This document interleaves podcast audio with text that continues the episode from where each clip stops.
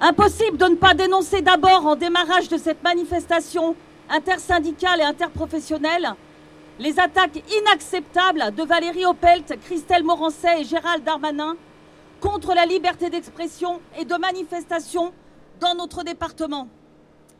La procédure de dissolution que le ministre veut lancer contre Nantes révoltée relève du délit d'opinion et d'une atteinte à l'état de droit qui devrait avant tout garantir nos libertés publiques et l'exercice de celles-ci. Ce nouveau signe de la dérive autoritaire de l'État vient également directement viser nos organisations syndicales et la manière dont nous conduisons nos manifestations héritées d'une histoire syndicale dramatique. La préfecture et aujourd'hui le gouvernement veulent nous contraindre à la déclaration de nos manifestations que nous annonçons toujours par voie de presse. Nous ne céderons pas à cette pression et à ce chantage qui viennent entacher notre démocratie et notre liberté de fonctionnement syndical.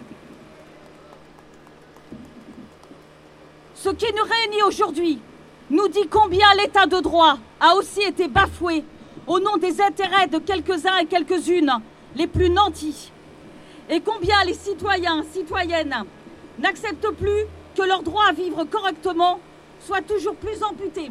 Nous alertons depuis de nombreux mois sur la nécessité de mettre les enjeux sociaux au centre du débat politique. Aujourd'hui, les sondages eux-mêmes le disent, la question du pouvoir d'achat est la préoccupation première des actifs et actives, des étudiants et étudiantes, des chômeurs, des chômeuses, des retraités, contre toutes les tentatives de détournement du débat public sur des enjeux nauséabonds et haineux. Aujourd'hui, le temps n'est plus à demander où est l'argent, mais à réclamer qu'il nous soit rendu. Car nous savons tous où il a été placé, distribué avec largesse et sans contrepartie. La légende du ruissellement que l'arrogant président a voulu répandre s'est bien avéré être que ce qu'elle n'est, un mensonge, une hérésie économique et sociale. L'argent ne s'est pas infiltré là où il y en a le plus besoin. Il a coulé directement des caisses de l'État dans les citernes de ceux qui en possèdent déjà le plus, fabriquant ainsi des usufruitiers permanents de l'argent public. Ceux-là même, actionnaires, grandes entreprises du CAC 40, qui ont continué de s'enrichir pendant les heures a priori les plus éteintes de la pandémie. Cette politique sciemment orchestrée pour servir l'idéologie libérale n'a fait que creuser le fossé entre pauvres et riches. Et les années de crise sanitaire se traduisent par une explosion des inégalités. Car non, la cupidité des uns et des unes ne fait effectivement pas le bonheur de toutes et tous. Mais qui aurait pu croire en un tel mantra? Ruissellement, premier de cordée, L'imagerie infantilisante des historiettes présidentielles n'est pas une nourriture ni spirituelle ni terrestre. Elle est à peine un masque de la vérité des intentions, l'obéissance de principe aux lois du marché et son corollaire, la justification de la baisse des impôts et des moyens de l'État. Pas d'effet splash, mais une sale éclaboussure sur celles et ceux qui osent encore à peine croire en un avenir meilleur. Au constat de ces arrangements non dissimulés, à l'explosion des travailleurs pauvres, des temps partiels imposés, en particulier aux femmes, de l'intérim subi, de l'auto-entrepreneuriat imposé, de l'externalisation, s'ajoutent aujourd'hui les hausses cumulées de l'énergie, des carburants, du logement, de la santé et de l'alimentaire. Tout cela forme un cocktail explosif. Tout cela est ce qui nous conduit aujourd'hui dans la rue. debout Soulève-toi Debout Soulève-toi Debout Soulève-toi Debout Soulève-toi Moi, je suis secrétaire du, syndicat de la sécurité privée Force ouvrière 44, donc euh, qui englobe euh, l'aéroportuaire, euh, les, maîtres chiens, les agents événementiels, tous les agents de sécurité que vous voyez quand vous allez dans les magasins. Voilà. Donc aujourd'hui, on est là. En fait, c'est pour les salaires, les, formations au niveau de les formations des agents de sécurité, les, augmentations qui n'ont pas, qui n'ont, il n'y a pas d'augmentation chez nous encore. En fait, il y a l'entreprise de sécurité privée et les donneurs d'ordre qui sont eux le client. Ce qui veut dire qu'il euh, y a toujours une excuse euh, du patron des entreprises de sécurité, comme quoi si le client paye, on paiera. Donc euh, on se retrouve, à, être euh, toujours au, niveau du SMIC, voire en dessous, dans les plus bas euh, niveaux. Et donc à chaque fois que le SMIC augmente ou il y a, il comment, de 0,6 ou 2, ils, augmentent juste ça en fait. Donc il n'y a jamais d'augmentation depuis plus de 10 ans. Et, c'est aussi pour ça, pour la formation, les non-paiements des heures supplémentaires qui sont très compliqués. comment dire, le temps de travail dans la sécurité qui est très compliqué on beaucoup de salariés comme les maîtres chiens, les conducteurs de chiens sont obligés pour ajouter leurs chiens sur leur carte professionnelle. c'est très technique, mais sont obligés de payer leur, leur formation parce que les entreprises ne veulent pas payer les formations. Donc on ne peut pas demander à des agents de sécurité d'être professionnels et d'être formés et d'avoir des gens compétents chez les clients et après avoir, euh, avoir du bon travail et que le client paye en retour. Donc en fait, c'est au moins 10 ans de toute façon depuis des années. Donc on est là et après euh, on est on est plusieurs euh, on est quand même la troisième force de sécurité en France, c'est-à-dire la gendarmerie, donc la défense, la, police et la sécurité privée. Et on nous met quand même de plus en plus, on met des choses qui étaient de la sécurité de la sécurité nationale, ça veut dire de la police, de la sécurité privée. Maintenant, il y a beaucoup d'agents qui vont commencer à travailler à faire des choses que la police faisait. On enlève des choses. Mais à côté de ça, nous, on a, euh, on n'est pas représenté. Enfin, ça ne se traduit pas par une augmentation des salaires bah, Des salaires et de la reconnaissance du métier aussi en même temps. Donc euh, on est là pour ça et on, fait, on veut faire voir que nous aussi, on a, on a le même problème que tout le monde. Quand on accueille des gens euh, dans des magasins, dans des administrations, on est là pour le bien des personnes. Ça veut dire que s'il y a des malaises, s'il y a des choses comme ça, on n'est pas là, nous, pour faire de, de la répression, des choses comme ça. On est là vraiment pour le bien des personnes. Vous faites un malaise euh, dans un magasin, c'est un agent de sécurité. Mais pour 1200 euros par mois, même pas. Qui, qui si ça se trouve, n'aura même pas eu ses heures supplémentaires et qui aura fait 50 heures, 50 heures dans la semaine. Donc euh, le problème, et on a énormément, le problème aussi, c'est qu'il y a énormément d'entreprises privées. Ça peut aller de une personne à, 6000 personnes. Vous allez de Series Security à, Securitas, qui étaient des gros, des gros groupes, à, euh, au simple euh, auto-entrepreneur. Donc le problème c'est ça, c'est qu'il y a tellement de demandes que le client, il, fait le minimum et on ne parle jamais de ces, des agents de sécurité qui ont été, présents à la, première, à la première vague. Il y a eu aussi des morts euh, à la première vague. On n'avait pas de masque. Des fois, des clients étaient obligés de donner des masques. On a la prime Covid, de soi-disant prime Covid. Comment, les entreprises, qu'est-ce qu'ils ont dit? Si le gouvernement paye ou le client paye, on vous les donnera. Autrement, les agents de sécurité n'ont jamais eu ça, sauf si c'est le client qui payait. C'est inadmissible. Donc là, il y a eu des, y a des moments où nous, on considère, alors on est présent des fois sur beaucoup d'autres manifestations, ce qui est normal. Après, c'est des choix personnels. On est un syndicat, bon voilà. Mais on considérait aujourd'hui, il y avait une intersyndicale aujourd'hui, euh, une journée de grève dans la sécurité privée qui risque d'être reconduite aussi au mois de février. On va commencer de toute façon à se faire entendre. Parce que euh, le problème, c'est que on doit, nous aussi, on doit être là. On nous oublie. Mais c'est tous les métiers de service. Hein. Le, nettoyage, les, comment, les périscolaires, les animateurs périscolaires. On parle de l'éducation nationale. Les éducateurs périscolaires n'ont jamais rien eu. eux, ils n'ont même pas eu le droit à leur, leur, propre test. Tous les métiers de service comme les nôtres, on, nous, on est les oubliés en fait. Et pourtant, vous êtes les premiers de cordée. Exactement. Et même dans les hôpitaux on ne parle pas de ça. Les premiers que vous voyez quand vous arrivez à un accueil, c'est la, sécurité ou le nettoyage qui vont nettoyer le sol. Ou les, et on est les premiers de cordée. Et non, nous, on est considérés comme les deuxièmes de cordée. Et ça, et ça, ça commence à bien faire. Donc euh, il y a un moment, euh, voilà. Donc c'est vrai que c'est compliqué parce qu'on est, on des centaines de milliers d'agents de, sécurité, euh, mais dispersés partout mais il faut absolument qu'on se fasse entendre et surtout qu'on nous reconnaisse et que quand les gens nous voient, qu'ils nous disent pas oh, bah, tiens encore un gars qui, qui, comment, qui est de la police ou quelqu'un qui non non on est là pour aider les gens. Partage du temps de travail, partage des richesses, ou alors ça va péter. Ça va péter. Tout est à nous. Tout est à nous. Rien n'était. Rien n'était. Tout ce qu'ils ont, ils l'ont volé. Ils l'ont volé. Moi, je fais partie de Solidaire étudiant, qui est un syndicat étudiant qui est lié à l'Union syndicale solidaire. Euh, c'est un appel euh, interprofessionnel aujourd'hui. Euh, c'est une manifestation pour les salaires, le rehaussement des salaires, etc. Et ça se rajoute en fait à la base à un appel de grève des AESH, les assistants d'éducation spécialisés. Et enfin, je suis pas sûre que l'acronyme veuille dire ça, parce qu'il y a beaucoup d'acronymes dans l'éducation nationale. donc oui, c'est aussi un appel aussi des grèves des profs en plus.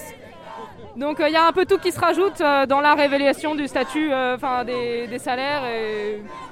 Et des, nous, en plus, en tant que syndicat étudiant, on, est aussi ici avec des lycéens pour, bah, contre l'augmentation des frais d'inscription à l'université que Macron a dit qu'il voulait imposer, et aussi contre la libéralisation de l'éducation supérieure en général.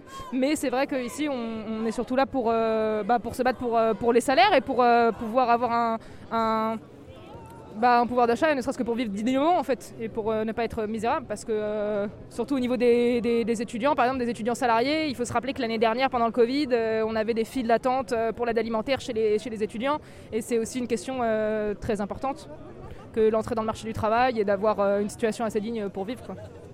On a vu euh, des revendications concernant un salaire étudiant. Est-ce que ça fait partie des revendications que Solidaire étudiant étudiante porte aussi? Oui, bien sûr. euh, nous, ça fait plusieurs années qu'on porte la revendication d'un salaire étudiant. Euh, on estime que pour pouvoir que- étudier dignement, il faut que les étudiants reçoivent un salaire ou une rémunération. Bon, peu importe un peu le, le titre euh, qu'on porte. Euh, nous, on est pour que tous les étudiants euh, soient euh, rémunérés euh, pendant leurs études euh, pour pouvoir euh, faire leurs études dans de bonnes conditions.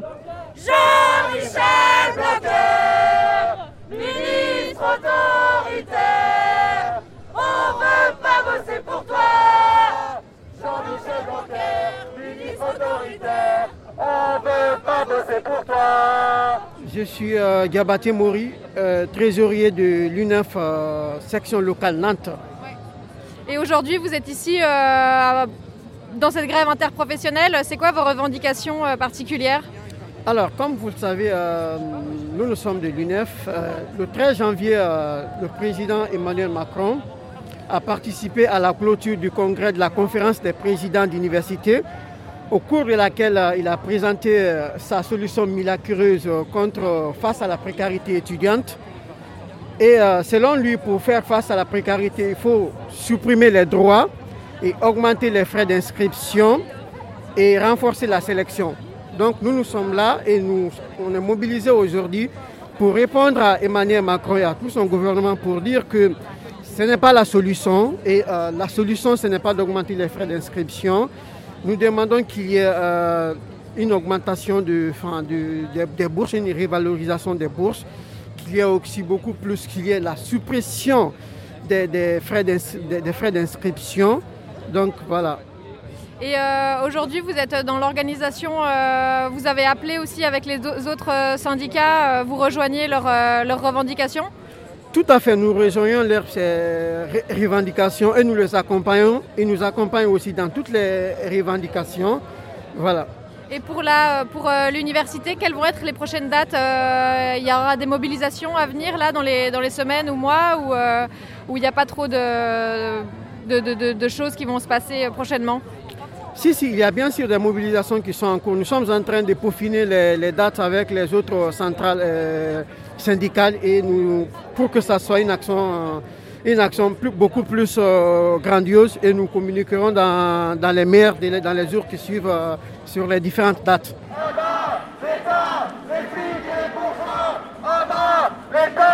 les bourgeois. En bas, l'État, les flics et les bourgeois. Est-ce que Vous pouvez me dire ce que vous faites là, qui vous êtes et euh, quelles sont vos revendications aujourd'hui, euh, ce 27 janvier? Alors, euh, on est travailleurs sociaux, euh, éducateurs, euh, éducatrices spécialisées, orthophonistes, psychomotriciens. On travaille dans un IME euh, sur Vertou. Institut Euh, médico-éducatif. On travaille avec des enfants qui ont des troubles du comportement. Aujourd'hui, on parle de l'inclusion scolaire beaucoup et de dispositifs et de mise en place de prestations via des dispositifs au détriment de la prise en charge quotidienne des enfants. Et euh, on peine à recruter aussi dans notre secteur d'activité. L'État a mis euh, en place une prime du Ségur dans lesquelles euh, nous, éducateurs spécialisés, euh, on n'a pas été euh, reconnus. Donc euh, ça veut dire qu'on ne bénéficie pas des 183 euros d'augmentation. C'est une prime qui a été mise en place pour les soignants. Et nous, depuis deux ans, on nous considère comme soignants, c'est-à-dire qu'on nous impose la vaccination. Euh, on nous demande, euh, nos, enfants sont prioritaires pour être gardés dans les écoles pour que nous, on puisse être sur le terrain. Et euh, par contre, pour ce qui est de la revalorisation salariale, on est complètement exclu de, de, ça. Donc nous, on vit ça vraiment comme une injustice. Et c'est pour ça qu'on est dans les rues aujourd'hui aussi. La pénibilité qualité au travail des éduques, enfin, elle est grande. Et il n'y a aucune reconnaissance ni de leur statut, ni de leur fonction, ni de leur travail. Enfin, de toute façon, il y a un manque de reconnaissance globale pour tout le secteur médico-social, mais c'est complètement injuste que euh, nous, en tant que psychomotes ou orthophonistes, on soit augmentés et pas eux, en fait. On fait, enfin, c'est, on fait pas le même travail, mais on, travaille dans la même structure et on a les mêmes objectifs de travail. en tout cas, on a une vision euh, commune. Enfin, tout est, est très systémique, en fait. Et là, j'imagine que la dégradation des conditions de travail s'est accélérée euh, drastiquement, euh, ou c'était déjà le cas avant, et c'est juste euh, aujourd'hui une loupe. enfin, le, Covid et les conditions ont accéléré une situation qui était déjà, j'imagine, difficile, ou c'était quand même un peu supportable avant? je pense que ça fait un moment que ça se dégrade, mais mais cette épidémie, c'est un peu la goutte d'eau, je pense, qui, a fait déborder le vase. Et, euh, aujourd'hui, on le voit bien, le secteur du médico-social, il est, il est déserté. Euh, on a des, personnes en cours de formation bah, qui arrêtent leur formation ou plus tard qui se reconvertissent. Euh, aujourd'hui, on a du mal à trouver du personnel ou du personnel qualifié. c'est un métier qui est mal payé, qui n'est pas reconnu. Les éducateurs spécialisés, c'est trois ans de formation. Et au niveau du salaire, il n'y en a que deux qui sont reconnus. Donc euh, là, euh, avec cette épidémie, on ne euh, se sent plus du tout reconnu dans, tous, nos, efforts qu'on met en place depuis deux ans. Et puis on, a cette inquiétude quant à notre avenir, cette question de l'inclusion effectivement qui, est discutée dans les, politiques actuelles et qui, qui, nous fait aussi un peu peur parce que l'inclusion d'accord mais dans de bonnes conditions dans ce cas-là, euh, avec des, moyens humains et, euh, adaptés aux jeunes, parce que c'est pas possible pour tous, on le sait bien. Si, on regarde là aujourd'hui dans la lutte, il y a des gens qui sont là et qui viennent de l'éducation nationale et qui disent bien que euh, l'inclusif à l'école est aussi complexe puisqu'ils n'ont pas les moyens, eux, de répondre aux commandes du gouvernement. Donc aujourd'hui, on voit des enfants dits, inclus dans le système scolaire, mais qui sont inclus de façon partielle avec des familles qui n'ont pas d'autre solution et plus de prise en charge dans le milieu spécialisé. On a aussi des familles qui ont le désir d'avoir une place en IME pour lesquelles il y a des places, un nombre d'attentes dans les IME qui n'est qui est pas supportable. Et pour les familles, l'école ne peut pas s'adapter toujours euh, aux symptômes que montrent les enfants aussi. Et il y avait des réponses dans l'éducation spécialisée qui permettaient aussi d'aider ces enfants à, déjà être inclus dans la société. Donc on est dans aussi des injonctions paradoxales entre une idée et un idéal qui est forcément partagé par tous, parce que nous, en tant que travailleurs sociaux, on est forcément pour l'inclusion, et on, fait de l'inclusion culturelle, sociale, de quartier. Et, et en même temps, euh, aujourd'hui, euh, retirer des places d'IME pour permettre à ces enfants-là d'aller à l'école, c'est pas toujours euh, possible pour eux de le, supporter. L'infrastructure école, elle n'est pas forcément prête non plus à, accueillir ces enfants-là dans de bonnes conditions. Elle peut même être maltraitante, avoir un effet inverse. C'est-à-dire qu'aujourd'hui, il y a aussi des enfants qui restent à l'école parce qu'il n'y a pas de place en IME. Alors que euh, euh, l'instit, la famille voit bien que euh, l'enfant ne pourra pas grandir et s'épanouir dans un système comme celui-là parce que ce n'est pas du tout adapté à ses besoins. Et du coup, ça, crée l'effet inverse, ça, renforce la pathologie. Enfin, parce qu'il parce qu'il n'y a pas de dispositifs qui, permettent euh, de, prendre en charge les troubles de ces enfants-là. Euh, et puis le système est complètement engorgé là. Donc euh, nous, on peut plus accueillir. Les jeunes qu'on a dans nos structures, ils peuvent plus sortir parce qu'il n'y a pas suffisamment de place dans les structures autour. Parce qu'il y a plus une volonté de fermer que d'ouvrir, alors qu'on enfin, a besoin de place. Et du coup, c'est tout un système qui est en train de se morceler, s'effriter et puis disparaître en fait. Alors que l'éducation spécialisée, elle est. Enfin, euh, on voit bien, pour les enfants, c'est quand même euh, un endroit où ils sont en sécurité, euh, où ils ont des référents stables, qui, avec qui ils travaillent sur la durée. ça, leur, permet, de se construire là où ils ne pourraient absolument pas se construire à l'école, parce qu'il n'y a pas de, de, vision, enfin, il n'y a, pas de vision personnalisée et adaptée à chacun en fait. Oui, dans des classes de toute façon trop nombreuses déjà. déjà dans des classes trop nombreuses, avec des problématiques liées aussi à notre époque des écrans, des problèmes de concentration. Des, euh, les instituts ils ont déjà suffisamment à faire, suffisamment de travail avec des classes euh, de 30 élèves. C'est aussi un métier qui se déserte de plus en plus. Il n'y a pas de reconnaissance non plus du travail euh, d'institut. Enfin, tous les métiers un peu du care, du don, de, la pédagogie, alors qu'ils sont pourtant essentiels bah, à, à, la société. Quoi. Il faut savoir aussi que les, IME sont aussi un lieu de rassemblement et, sont aussi des lieux de soins. C'est-à-dire qu'il y a des éducateurs spécialisés qui travaillent au quotidien, mais il y a aussi des orthos, des psychomotes, chapeautés par des pédopsychiatres, des psychologues, avec une, des outils cliniques pluridisciplinaires qui, permettent un focal sur l'enfant pour l'aider à grandir, enrayer ses symptômes et donc optimiser euh, son inclusion dans la société. C'est un, travail de tissage pluridisciplinaire. Et d'un coup, on vient dire aux familles, mais ça, ça n'existera pas. Alors que l'infrastructure est existante, avec des moyens humains existants et des savoir-faire euh, qui, qui, ont aussi fait leurs preuves. donc c'est comment on part aussi de, ce qu'on a déjà pour permettre ce travail d'inclusion.